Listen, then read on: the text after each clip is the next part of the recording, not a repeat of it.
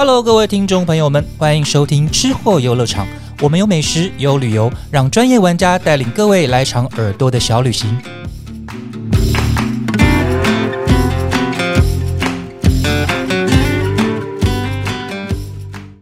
Hello，各位朋友，大家好，欢迎来到吃货游乐场，我是静玉。那今天呢，非常的特别，因为我们邀请到一位非常特别的来宾哦。那为了他呢，我们还换了一个场景。那这个欢迎他的大阵仗，那他是谁呢？嗯，就是我们很少听到女生喜欢玩生存游戏的。那他大概就是那个百里有二的其中一个。那我们欢迎是军武安妮，安妮好。Hello，各位观众，大家好，我是君武安妮。是，那安妮，你可不可以大家跟我们聊一下哈？那就是你为什么会喜欢玩生存游戏？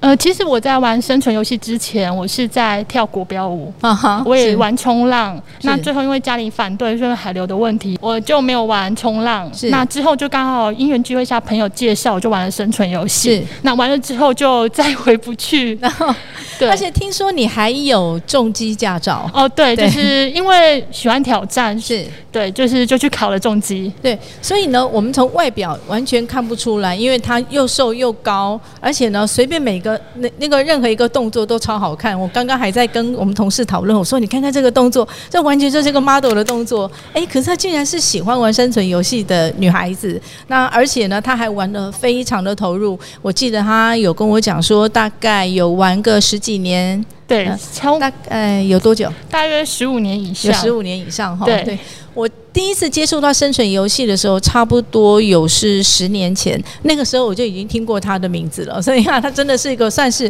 非常资深的呃战地少女，这样 对。谢谢谢对谢。，很有趣。然后，那我另外想要特别的请他呢来介绍一下，说，哎，我们今天要玩生存游戏的话，我们需要有哪些装备？因为我们他今天有特别为大家带了一些最简单的装备来，然后告诉大家认识说，如果你对生存游戏有兴趣，那你又想要入门，可是不晓得要怎么选的话，我们请安妮来对我们介绍最简单的装备有哪些。好，那最简单就是我们的服装的部分。那会建议穿着的话，就是以深色排汗衫为主。是那裤子的话，就是其就是不怕脏的嗯排汗排汗性好的。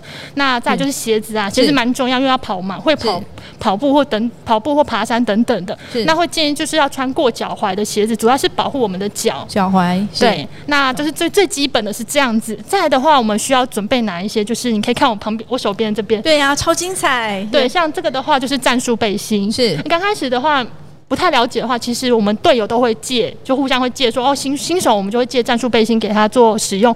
那之后他会去找一些适合他的，因为每个人身形会有些不一样。对，对，基本的战术背心，还有就是我们可能腰封就放在腰上，是那可能就是我们有副武器，像我们的手枪。对手枪这边，是。对手枪需要放在这边，我们的腰上是。做我们的副武器。那再来呢，接下来就是可能我们基本就是你要手套，是。手套我们有分半指、半指或全指。那我个人是喜欢穿半指，对，因为可能我有时候要划个手机，有有朋友要打电话来，对我可能划个手抽机。空回，对，对，那再来就是我们会一定会戴帽子，因为帽子主要是我可能在丛林，因为都是野外嘛。是那为了预防说有一些小动物掉下来或怎么样等等，所以我会准备我的帽子。是。帽子记得也是要深色，千万不要浅色系的，会变成一个标靶。懂懂懂。玩生存游戏的时候，有一个东西要特别注意哦，就是呢，尽量找大地色，或者是能够隐藏你的颜色，就是暗色、绿色、灰色，千万不要穿白色或粉红或荧光。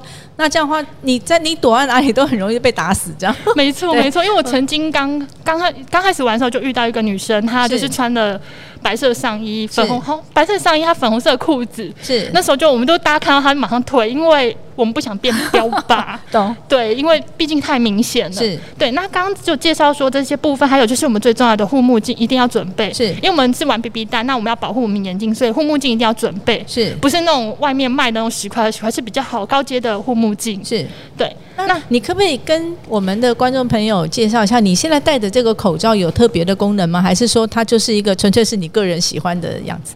哦，其实这是我运动口罩。啊哈，对，因为它两边有个排气孔。是对，因为我们可能在爬山或骑脚踏车的时候，或者是在打生存，你在呼吸的上会比较舒服。是，对，因为一般口罩就是比较平面。对那它这两个都有自己的那个透气孔。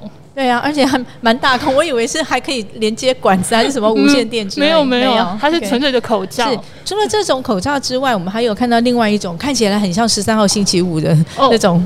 对，它这个是可不可以跟我们大家介绍一下？这个的话是铁网面罩，它主要功能就是可能有些人会担心打到脸，因为是 BB 弹嘛，因为你打到会痛，对，一定会痛，但是不会受伤。只要你做好防护的话是不会的。那它就是可能打 CQB 或室内战的时候，我们就是会戴着，因为毕竟近距离会比较近，那是保护我们的脸部。是。对，因为有些女生不想让脸受伤。懂懂对。是。还，有就是刚刚有，还有另外就是阿拉伯方巾阿方拉伯巾，方巾，对，方巾的话可以个依个人需求围在脖子上，啊，有时候我们可能会为了让我们身体的那个样子不见，就是我们会围在身上，啊哈它让我们的身体就是有个变形，因为远远的话就是敌敌人在打的时候会看不到，因为可能会借由阿拉伯方，因为颜色很多种。是是，对我今天戴比较亮色系的，懂，对，好这是基本的部分。是对啊，这个没有，这是下一趴。懂。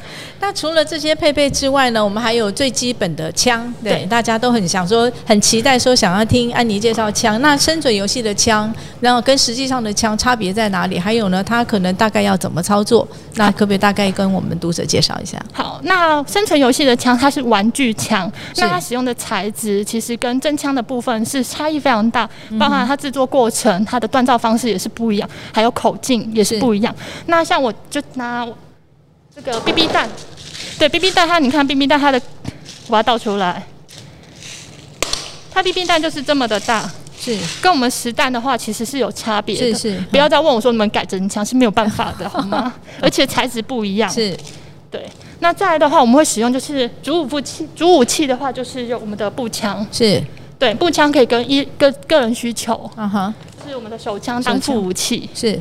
对，那这边的差别就是说，可以看个人的需求啦，因为每次每种活动你所带的东西都不一样。是，对，所以说玩生存游戏至少要有两把枪，就是以枪类来说的话，对，，就是一一把是主武器，那另外一个一把是副武器。是一个近身的，一个是远距离的嘛。对，没错。然后哦，我稍微有一点有点概念了，真是感人呐、对吧？对，你姐姐很厉害，没有没有。姐很厉害。好，我们聊完了他们呃，就是我们这些生存游戏的配备之外呢，安妮呢，她其实还有另外一个，我觉得也蛮特别的一个兴趣跟嗜好，就是他喜欢做军事旅游。对，那什么叫做军事旅游？我们也请他来跟大家介绍一下。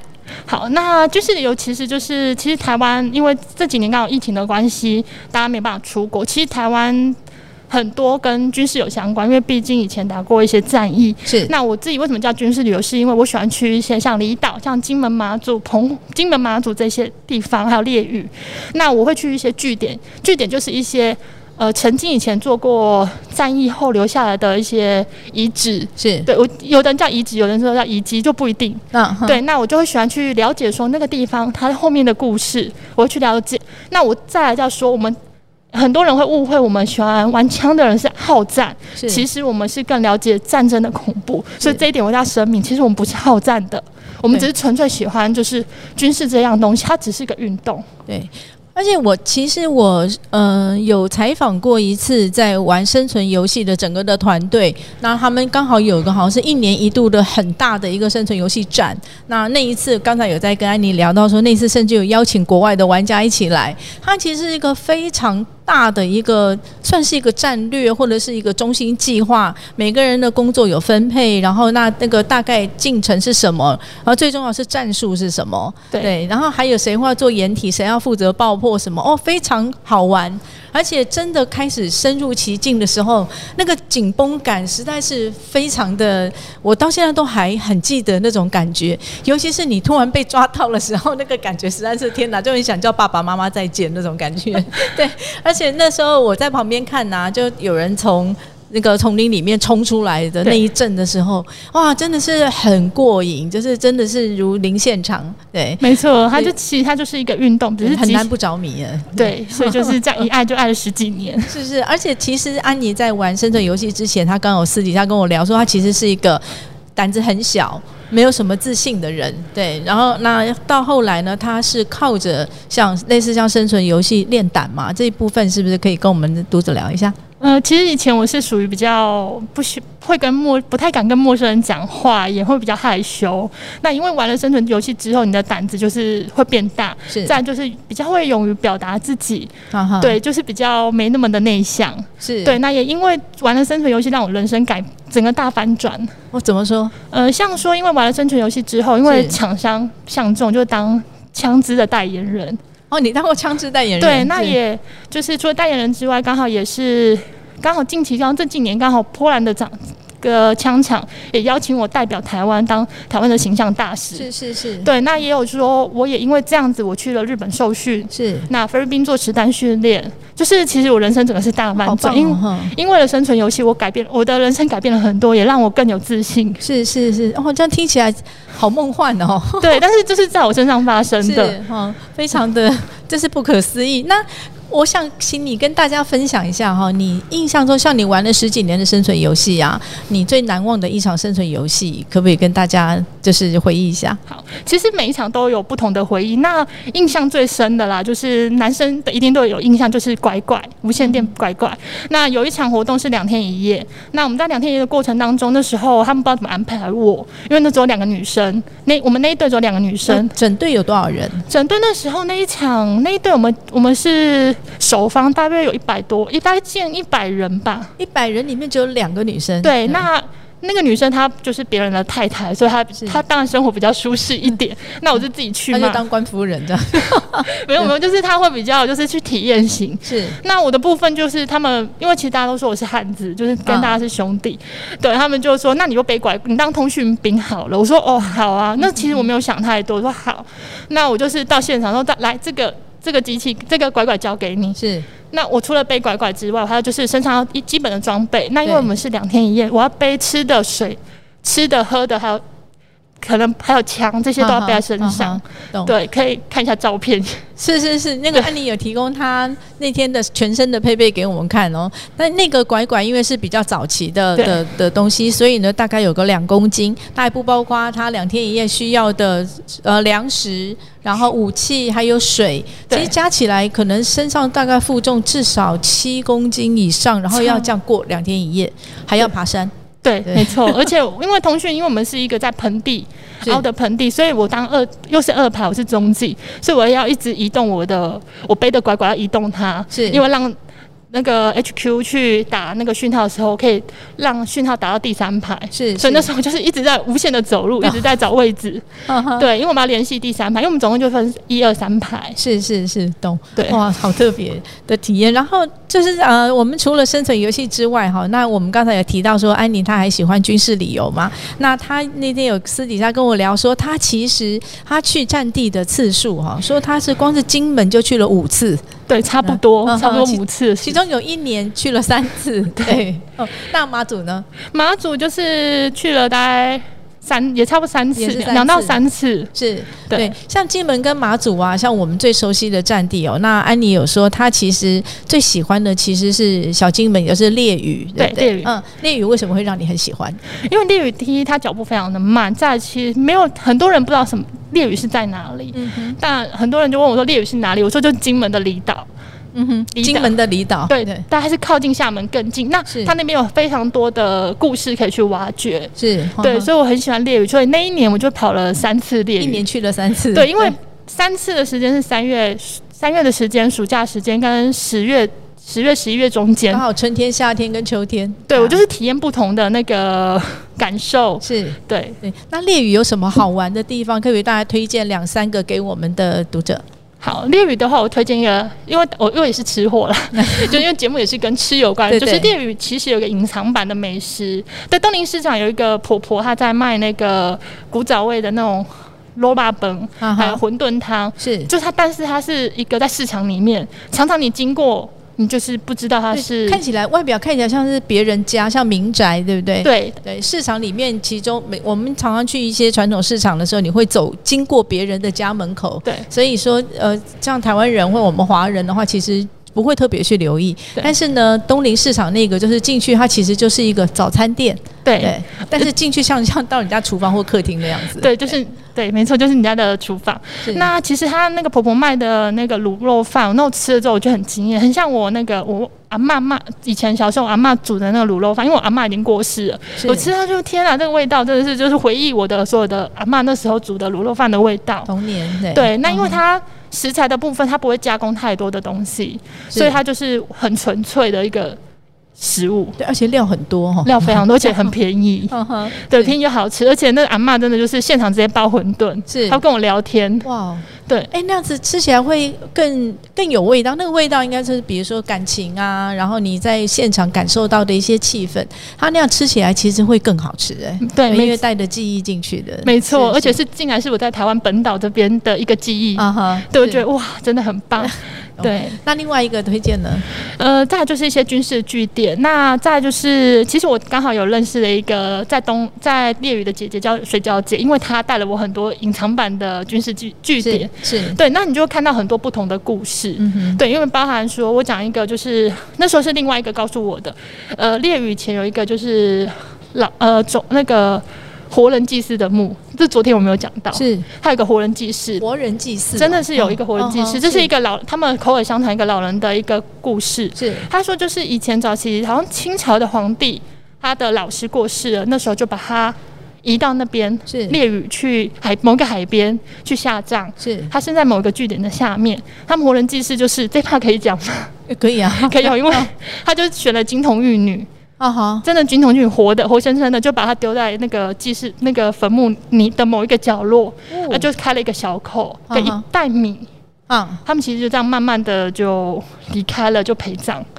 哦。吼，对，那我有去那个点，那是。那时候有遇到个老人家说，对我小时候这个是有碉堡，有什么就很漂亮，有马马皮啊，这是白色什么的。是。那目前是因为被风沙吹了，啊哈，它已经其实盖上去。是是。唯一那时候我照片我没有拍到照片，我总拍就是摸到就是它那个梁柱，是。就是它可能那个雕那个外面的景观那个梁柱，那是非常特别的。懂。懂懂懂，对，但哦是其实在地人没有很多人知道。哦是的，连在地人都已经忘记这件事，对，就是刚好遇到老人家，带是。让带地人带我去，啊，老人家跟我聊，啊哈，哇他说我就觉得 活人记事，我想说那可能是电影或者是电视剧，情节，对。对，他说有，啊哈，对，哇，真的是好令人惊悚，没有没有，可是我觉得真的是有这样的事情哈，对，对，因为除了大的无妄再举没有什么了不起哈，那我们安妮呢知道一个全金门里面最小的无妄再举，而且对她来说是一个还蛮刺激的一个体验，我们可以请她分享一下呢。哦。对。对。那个小最小的地方在哪里？哦，那最小的地方就是，其实它是一个这个故事，因为那时候就是我骑，我刚好去看完那个马山播音站，马山，对呃，，马山对吧？马山之后我就结束，我就刚好找了一家咖啡厅，是。那喝我要喝喝咖啡。在金。门岛上嘛？对，在金门的时候，那因为我比较我比较脸皮厚，我到离岛就会脸皮很厚，就是会问说，请问一下这边有什么秘境，在附近骑车可以到？他就说，哦，他就跟我讲最近比较夯的叫天魔山，是。对，他说那边没有什么人，很而且他有个最小的无望再举，是，从那边骑车过去大概十来分钟，对，大概有多小？你可以比一下吗？大约就这么大，我那时候合影大概这么大，就无望再举很小，而且旁边是悬崖，旁边是悬崖，对，所以你要拍的时候很小心。是是是，对对，那时候我就好，我就听那个咖啡厅的老板娘，我就好，我就去，我就骑，骑车的过程中很刺激，就越骑越小条，就路越来越小条，是而且旁边还有那种宫庙的旗子，你会觉得说天哪，这 到底是哪里？就是因为我是一个人，因为我喜欢一个人跑来跑去，机动性比较它强。就是只有一条路吗？对，就一条路到底之后呢，你就看到一个像校亭的地方，就营区，那你就看到两个人迎面走来，是，那你就开始问，我就开始问他，而且我旁边都没有人，我就问他说：“请问怎么进去？”啊，他说没有，你就是从那个少亭跟那个前那个路那个突然路口那铁门旁边有个很小的缝，你就钻进去就对了。我说可以吗？他说可以，你就这样进去。啊我说进去之后也都没有人，哈 那就大家我就边走边走一边拍照。你就想以前已经已就是已经暂时没有使用的营区，是对，那还有一些据点，还有什么，就是而且是山路，你就慢慢爬，爬了大概四十分钟。但是哦你从大门口走进去还要再走四十分钟，对我四十分钟是因为我慢慢走，还要拍照，我就想说天啊，怎么都没有人，哈就等于是叫天天不应，叫地地不灵，就是是真的蛮恐怖的。就是当下就觉得，嗯，到底这是什么地方？那就慢慢爬到上面之后，你就先看到一个木那个石屋，看到石屋之后，好，没有希望等下来看你。我就看到海巡在旁边，是。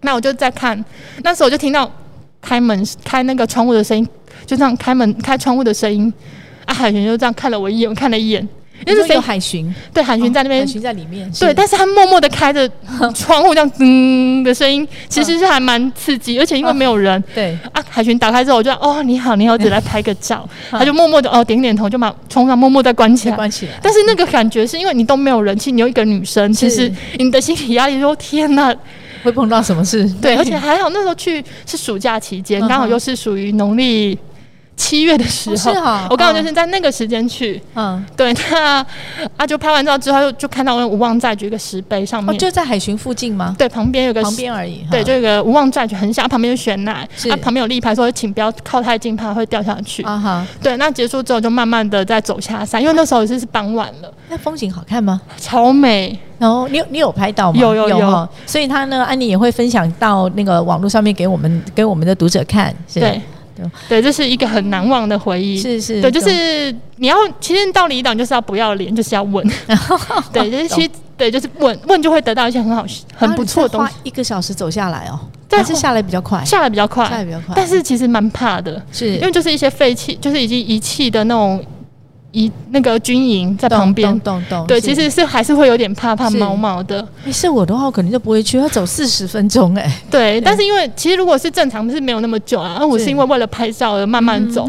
其实我一直很想溜进去，可是又想说一个人还是不要好，因为我被就是金门的朋友说你自己不要乱钻，因为啊毕竟会有一定的怕危险。还是对，而且也是军事用地。对，他说你就不要乱乱跑了，我就被提醒。懂懂，对 好好有意思哦。对对，对啊，那另外呢，我记得安妮有跟我讲说，除了烈雨之外，还有一个。嗯，那算是秘境中的秘境，对，就是我们说要去大胆岛，哦，对对，大胆岛其实大胆岛这两年是因为疫情，它已经停，已经没有让人家去参观。是。那大胆岛的话，它是需要在坐船，是。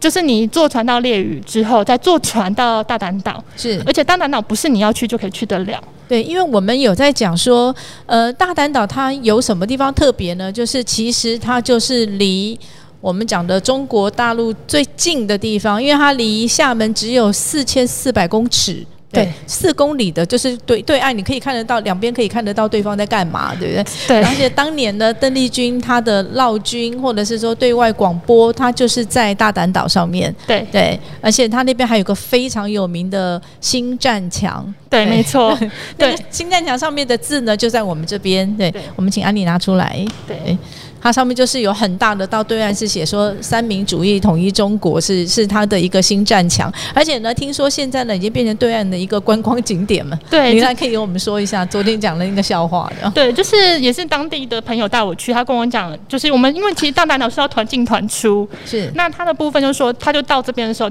因为我身边刚好跟了当地人，他就跟我说，你知道有个故事，嗯哼就是因为在疫情之前，大就是大陆那边厦门人就会每个人收一百多块的人民币，是让他们开船到就是海岸的中线是，去看这个三民主义统一中国留。念这样。对，就是 对。嗯那除此之外呢，就是因为因为这件事情，因为大厦门就赚了很多钱嘛。是那厦门的人就说，有一次他们来就发现，哎、这些三民主义统一中国的字，红色字已经漆掉对，漆掉，他就打到台湾的呃，打到金门的那个观光处，是。说这个漆掉，请补一下。对，这就是他们不会妨碍我们观光。是不会，我们也会过去，我们也会开船到海岸线、中线去看他们的一些呃互相往来，对就是赚赚观光财这样。对，那那个部分是因为刚好像疫情，我没办法去。其实我蛮想去看看到底那个在海岸线那边去看。多近？这样对哦好有趣。而且呢，大胆岛还有一个呢，就是只有去大胆岛的人才会有的福利。对，然后那个福利呢，就是呢，每个每一张船票可以买一瓶或两瓶的酒。对，对这个是大胆岛限定哦。就对说对，那你在你到了金门也不见得买得到，这是限定中的限定版。那它呢最值钱的地方就是它的那个酒封哈，对那个对它那酒封，你只要开封当然就不值钱了。那很多呢呃有在收酒的人，他们非常喜欢收集这一款酒。那今天呢刚好安妮她有一瓶，我们请她带来给大家看一看，那个是有在收酒人听说也是梦寐以求的一款。对在这边。对，而且它都是限量，卖完就没有，嗯而且你没有船票，你是不能买。是，而且听说好像要准备要换包装了。对，就是等这一批卖完，他们是要换机的。是那时候是前年去的时候，他刚好，因为其实大胆岛我是去，应该说我花了第二次时间才去的，上得了岛。是是是，第一次去说人不够，不可以上岛。第二次去终终于上岛。那除此之外，就是你即使你你预约了，但也不一定上得了，是因为海象不好或天气不好，是也不能上岛。是。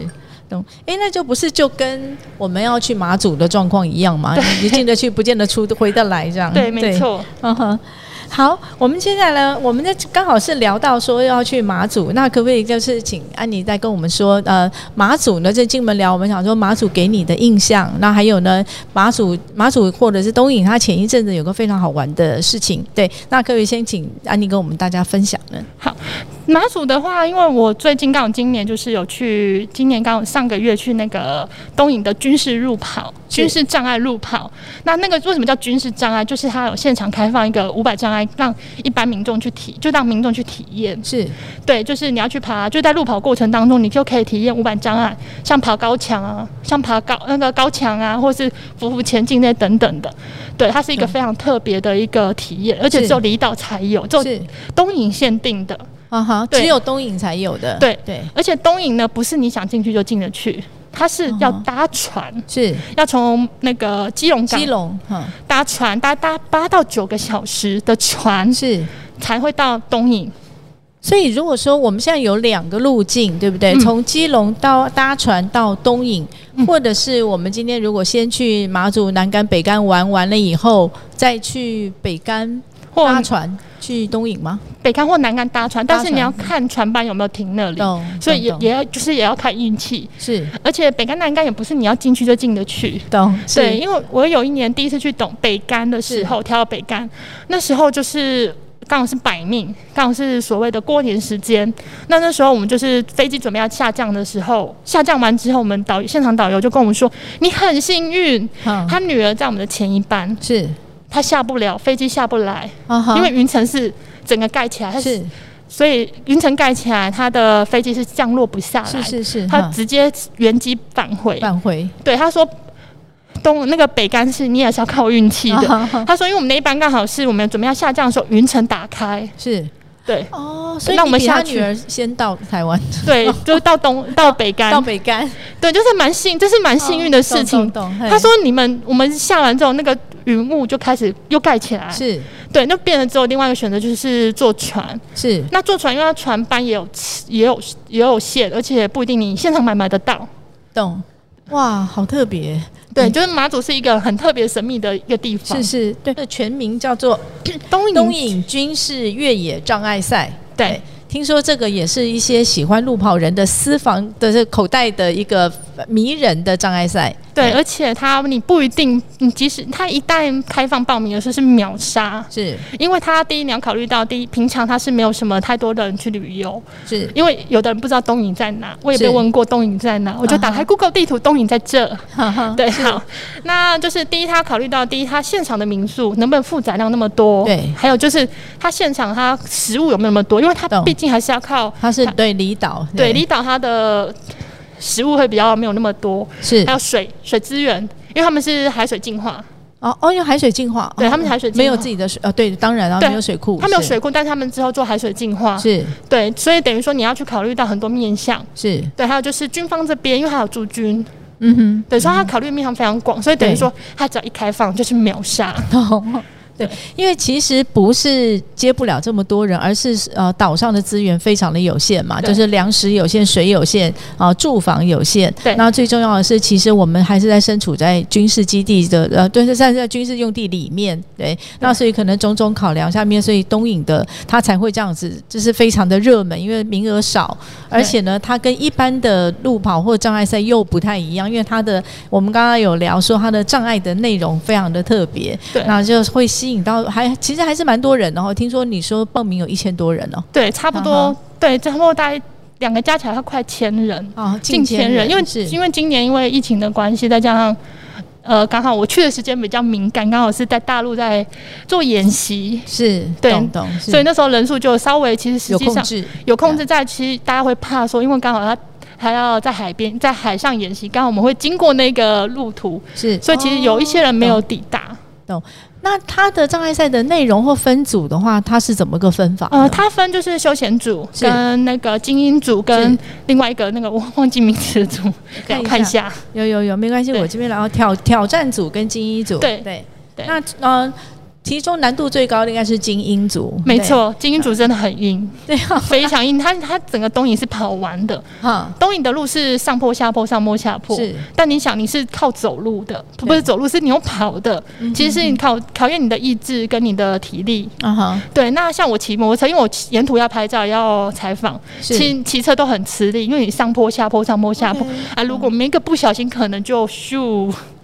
而且他好像还有限时完成，对不对？。对对，它好像限啊，它好像是说要到 六点出发，九点就要完赛，三个小时内必须要结束。对，因为当天是刚最后那个精英组，他是第第三天，就最后一天，等于我们要搭最后一班的船回台湾，就是是那当天的船回台湾。是那对，所以一定要在那个时间完成。是，哦吼，懂。然后那而且可是他我看照片哈，就是休闲组跟精英组。急急剧差的非常大，因为我看休闲组还有推的娃娃车就可以去。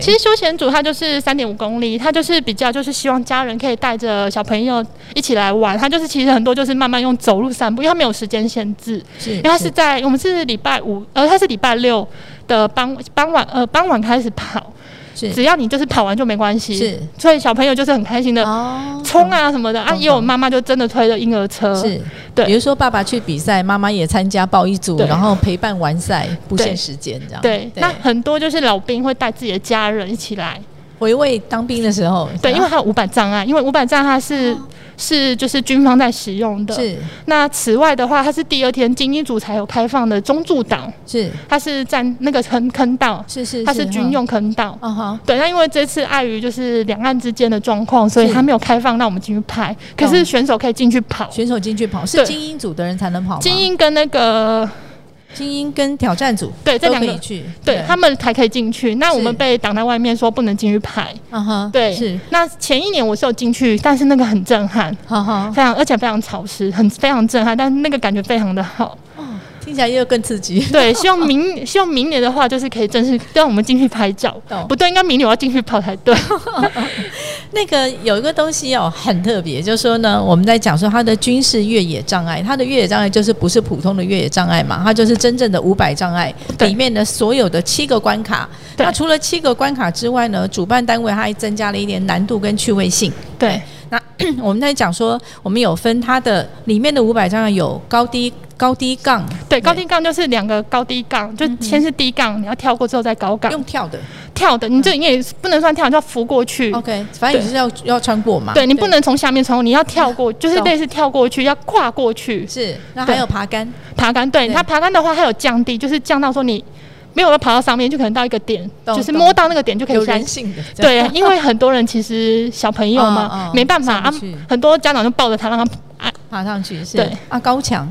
高墙就是从上面跳下去，那它高墙跟你本岛的有点差，它高墙比较厚，啊哈，宽度也比较宽度差不多，厚度比较厚，原因是因为因为那边是没有任何的遮蔽物。啊那如果台风啊，或者是它风向会非常的风会非常大，所以厚度其实是比较厚厚的增，加，高度变低，高度没有变低，高度没有变低，厚度增加。对，这是很多人不知道，是。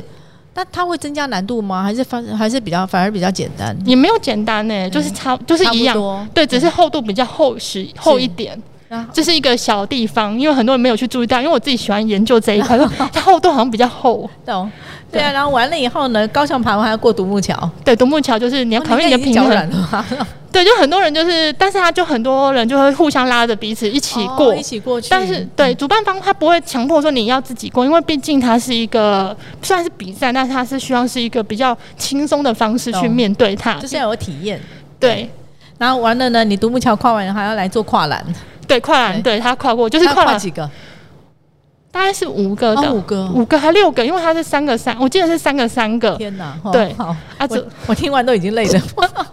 然后呢，完了跨栏完了还有一个低半网，低半网就是匍匐前进就是，我们最有名的匍匐前进。对，匍匐前进，对对，就是听说那个他们不是说要手肘爬，对，要手肘爬。对对，然后真的他们说海军陆战的时候，他那个爬完以后这边都会受伤。哦，因为它是石石头地或对或是那地或本身没有那么的修整过，是，那他们要背装备。但是嗯我们如果比赛的人是不需要被装备。懂，懂是。对他就是全程自己这样全程自己爬，对，对。而且我看他的地其实整的还不错，他就是一个体验嘛。对，因为他虽然是军方，但他有稍微就为了这比赛有稍微再整理一下，给一般，因为主要是给一般民众做体验的。是是是哦，好友善。对，最后一个就是你呢，已经过，你已经爬完爬墙又爬杆，又要过独木桥，跨栏以后，你到呢，你好不容易爬过了堤坝网，你最后还要来投手榴弹，对，因为他有一个一个目标，你要投入那个框框里面那个十字，才算过关哦。，对，才算过。对，但是他们没有那么要求，因为有些女生力气没有那么的大，所以其实有投过，他们就说好 pass pass。所以呢，这就是那个手榴弹的那面墙上面有很多个。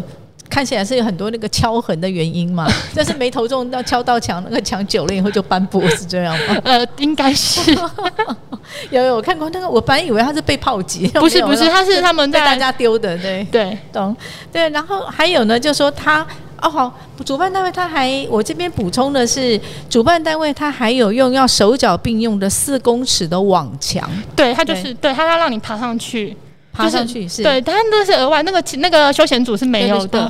他是就是精英组，他们要去做这件事，因为他因为他比赛是有奖金的，哦有奖金的，难前怪。前几名是有高额奖金，所以我记得好像是一万一万，第一秒一万块难怪那么，多人要，那我也要去，对，大家就是大家就是要考验你的体力跟耐力，是。对，因为其实手脚并用爬上去，其实很容易会卡住。